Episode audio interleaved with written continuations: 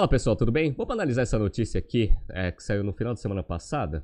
Neofeed, Creditas traça caminho para lucro e compra licença bancária por 500 milhões de reais. Só isso é interessante porque mostra os planos de crescimento da Creditas e vai um pouco na contramão de tudo que a gente está vendo aí desse mercado de tecnologia que está basicamente só com notícias ruins, cortes, etc. Né? Se você gosta das nossas é, análises, por favor, dê um like no vídeo se você puder. E se você puder compartilhar também as nossas análises com pessoas que possam fazer bom uso delas, a gente agradece. Bora! Antes de entrar na notícia do Nelfeed, eu vou pegar aqui uma notícia, eu vou deixar todos os links, né, o link dessas notícias aqui, aqui na descrição do YouTube. Saiu uma notícia muito interessante na Exame, até para a gente pegar como gancho para a gente analisar a notícia da Creditas propriamente dito, que é esse cara aqui, ó. Investimentos em startups brasileiras despencam 44% no primeiro semestre de 2022. Essa notícia, ela pega aqui uma, um estudo que foi feito aqui com startups né, no primeiro semestre aqui do, do Brasil e viu que a captação caiu pra caramba até por todo o cenário que a gente está vendo aí a gente vem anunciando nesses BTC News é, passados. Então, olha que legal, ó. A queda nos investimentos ocorreu principalmente no segundo trimestre, tanto no volume quanto na quantidade de transações fechadas. Em junho, foram 343 milhões captados em 45 rodadas de investimento, comparado com 2,14 bilhões ao longo de 76 negociações em 2021. Então o negócio caiu de 2,14 bilhões para 343 milhões. Olha que interessante. Só que, mesmo né, com, esse, né, com essa queda abrupta no segundo trimestre, alguns segmentos ainda conseguem captar. Então, quais são esses segmentos? Então eles falam aqui, ó, serviços financeiros estão captando, Retail Tax e HR Tax. E aí, nessa parte de serviços financeiros, é, HR Tech, etc e tal, eles falam três grandes transações que ocorreram no primeiro semestre. Então, a primeira é do Banco Neon, que captou 300 milhões de dólares. Acreditas, que captou 260 milhões de dólares. E a DOC, que captou 110 milhões de dólares. E essa Acreditas aqui, ó, 260 milhões de dólares, é o que eu vou pegar de gancho aqui para a gente entrar na notícia principal aqui do DCBTC News. Bom, essa captação foi a série F de captação, tá? que a Acreditas fez, e ela pegou aqui, foi em janeiro de 2022, ou seja, antes de toda né, a deflagração da crise e do mau humor do mercado. Então, ainda estava bom para captar ainda em janeiro desse ano. Legal. Então, ó, 25 de janeiro, né, o feed, ó, Creditas é avaliado em 4,8 bilhões de dólares em rodada pré-IPO de 260 milhões. Então, lá em janeiro eles conseguiram captar 260 milhões e já estava ali com planos de fazer uma abertura de capital. Basicamente era isso. O foco era fazer abertura de capital nos Estados Unidos. Obviamente, esses planos foram alterados até por causa da situação de mercado. Bom, agora vamos entrar nessa notícia do Neofit que a gente está analisando. Então, como, eles, como eu falei para vocês, eles compraram uma licença bancária por 500 milhões de reais. Aqui tem um subtítulo, ó. Creditas compra a licença bancária da Endbank, faz uma extensão da rodada de 50 milhões de dólares e adquire a Casas. Então, vou explicar para vocês tudo que eles anunciaram no final da semana passada, mas uma das principais coisas foi essa aquisição da licença bancária. Eles compraram de um banco chamado Endbank, que aqui no Brasil ele tem uma atuação muito pequena na parte de private bank. Depois eu mostro para vocês o site, mas é um banco europeu, né, sediado em Andorra. E aí eles não estavam utilizando essa licença bancária porque eles estavam mais focados em outros tipos de operações. E aí foi bom para o Endbank captar dinheiro, né, vendendo essa licença para o Creditas. E para Creditas é ótimo, por quê? Porque agora ela consegue, né, com essa licença, se tudo né, for aprovado pelos órgãos regulatórios, ele consegue ter captação via conta corrente, isso é interessante. Consegue também captar via CDB e LCI. Então ele abre alternativas de captação de recursos no mercado, sem contar né, o próprio mercado de capitais, que é o que ele já vem fazendo, emissão de dívida e captação aí é, com rodadas de investimento. Então, ó, abre aspas aqui para o CEO da, da Acreditas. Hoje, só podemos captar via mercado de capitais. Quando aprovado, vamos poder emitir CDBs e LCIs. Então é interessante isso, porque é uma empresa em crescimento. Eles estão querendo encher né, o caixa aí para conduzir a estratégia de crescimento para abertura de capital, que era aquele plano inicial em janeiro. Tá? O Endbank, eu entrei aqui no site, para quem está vendo no YouTube, esse cara aqui, ó, Endbank eu não conhecia, tá? Então a gente vê aqui, ó, a operação em Andorra, que é a sede, Espanha, Panamá, Mônaco, Luxemburgo, Israel, Uruguai. Ah, então, uma coisa interessante que além do Endbank vender essa licença bancária ali para Creditas, Ele também entrou com 50 milhões naquela extensão da rodada F lá, juntando 50 milhões aos 260, agora 310 milhões de dólares captados nessa rodada F. E também são é, compradores de outro, outra fonte de financiamento que Acreditas fez também e anunciou no final da semana passada, que é o que?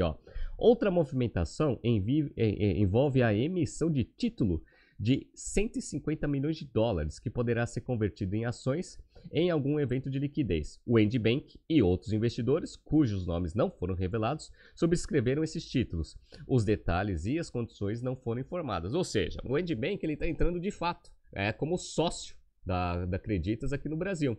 Interessante, né? Então, além de vender a licença bancária, colocou mais 50 milhões de dólares e ainda né, entrou aí como um dos né, subscreventes aí desses 150 milhões de dólares em títulos conversíveis em participação. Os recursos adicionais que estão entrando no caixa da Creditas vão ser usados para compra de licença bancária, assim como para seguir os investimentos na Volt, é, fabricante de motocicletas elétricas, na qual a fintech já investiu 150 milhões de reais, incluindo capital e dívida. Bom, essa operação da Volts, ela aconteceu em maio de 2022. Então eu estou aqui com uma notícia do Neofeed, ó. Creditas e Grupo Ultra investem 100 milhões e embarcam na Volts de motos elétricas. Basicamente, é uma operação que vai começar a produzir lá em Manaus motos é, elétricas e aí o grupo Ultra ele entra ali com a operação do grupo Ipiranga para conseguir fazer a reposição das baterias, legal? E a gente já comentou um pouco sobre essa Volts, falando um pouco sobre a parceria com o iFood que acreditas vai facilitar o crédito para quem quiser comprar essas motos para conseguir fazer sua operação e eventualmente, né, com a parte de crédito acreditas facilitando a compra, ainda tem o grupo Ipiranga como um dos parceiros dentro desse ecossistema para você conseguir fazer reposição da bateria. Ah, então, a princípio, essa, esse investimento foi importante para acreditas para conseguir impulsionar o crescimento da Volts na aprovação de crédito. Dizem eles, né, que como acreditas agora é sócio da Volts, a Volts ela tem meios para reduzir o risco da, da, operação de crédito, porque antes eles faziam isso com o Santander. E aí o que, que eles falam? Né? Eles falam que se eventualmente acontecer uma inadimplência, eles conseguem, via é, internet das coisas, desligar a moto. Ah, então reduz o risco aí de inadimplência, consequentemente, você reduz o risco da operação de crédito. Então você aprova mais é, financiamentos com uma taxa de juros menor. Ou seja, esses dois alavancadores, a princípio, vão fazer o crescimento das vendas da Volts. Tá? Então, é uma da, um dos investimentos que a Acreditas fez aí em maio. Beleza. Vamos voltar para a notícia aqui para pegar o último investimento aqui que a Acreditas anunciou é, no final da semana passada. A fintech, que atua fornecendo crédito em três pilares, residências, automóvel e benefícios a trabalhadores, está comprando a Casas, um marketplace de financiamento imobiliário em uma transação que envolve dinheiro e equity. Bom, Casas, eu entrei aqui e dei uma pesquisada, é um negócio extremamente pequeno ainda, né? mas está atuando no, no crédito imobiliário. Acho que é importante aí para Creditas ter uma aquisição para já entrar com uma operação rodando. Legal, então já deve ter bastante transações, já tem bastante dado para eles conseguirem analisar crédito, etc e tal e envolve equity e dinheiro. Eu acho que até pelo negócio ser pequeno, não deve ter tido uma saída de caixa muito grande aí para acreditar. Provavelmente a maior parte dessa transação foi equity. Como o negócio está com um valuation de 4,8 bilhões de dólares e foi esse mesmo valuation que se manteve aí nessas rodadas de investimento aí que a gente viu aí com o Endbank. Então, a princípio, né, eu acho que não deve ter tido nenhuma saída grande de caixa dentro dessa transação. Uma transação pequena, mas abre uma outra frente aí de crédito que a que a Grediz não tinha, que é o crédito imobiliário. Bom, beleza, vamos ver o que vai acontecer. Então, tudo isso é para conseguir manter o ritmo de crescimento do negócio para abertura de capital. Como o mercado está muito ruim, 2022 e 2023, acho muito difícil esse IPO sair. Mas eles estão num ritmo de crescimento bem interessante. Ó. Então, alguns dados interessantes da Creditas. Ó. Nos seis primeiros meses de 2022, a receita da Creditas chegou a 820 milhões. Olha que interessante, né? Receita semestral, 820 milhões, cresceu 3,2 vezes em relação ao mesmo período do ano passado. Só que o prejuízo também foi homérico, né? Então o prejuízo foi de 353 milhões de reais, tá? Cresceu 84%. Mas é, a gente percebe aí que o ritmo de crescimento do prejuízo está muito menor que o ritmo de crescimento de receita. Tá? Então, se a estratégia é aumentar né, o tamanho do negócio, a princípio eles estão conseguindo crescer a receita num patamar aí muito maior aí do prejuízo, mas ainda está com prejuízo muito grande. se a gente for fazer né, o mesmo prejuízo do primeiro semestre do segundo semestre, é mais de 700 milhões aí de, de prejuízo. Então, qual que é a meta aqui que o CEO colocou? Dado que o IPO no curto prazo não é uma opção, está no roadmap, mas não é uma opção até porque o mercado ainda está muito ruim, o foco dele para 2023 é fazer a empresa entrar no break-even. Ah, então, ó, agora o plano da Acreditas é ser lucrativa antes de dar esse passo que é o passo do IPO. Vamos ver se Acreditas consegue fazer isso. Agora é execução. Ah, então agora já está tudo minimamente estruturado ali, o plano está desenhado. Agora vamos ver aí se com uma boa execução em 2023 Acreditas consegue aí ser uma empresa lucrativa e eventualmente ter condições favoráveis aí para uma abertura de capital. Bom, tá surgindo aqui alguns BTCs News passados para vocês assistirem. Não se esqueça de se inscrever no canal e na nossa newsletter. Grande abraço e até amanhã.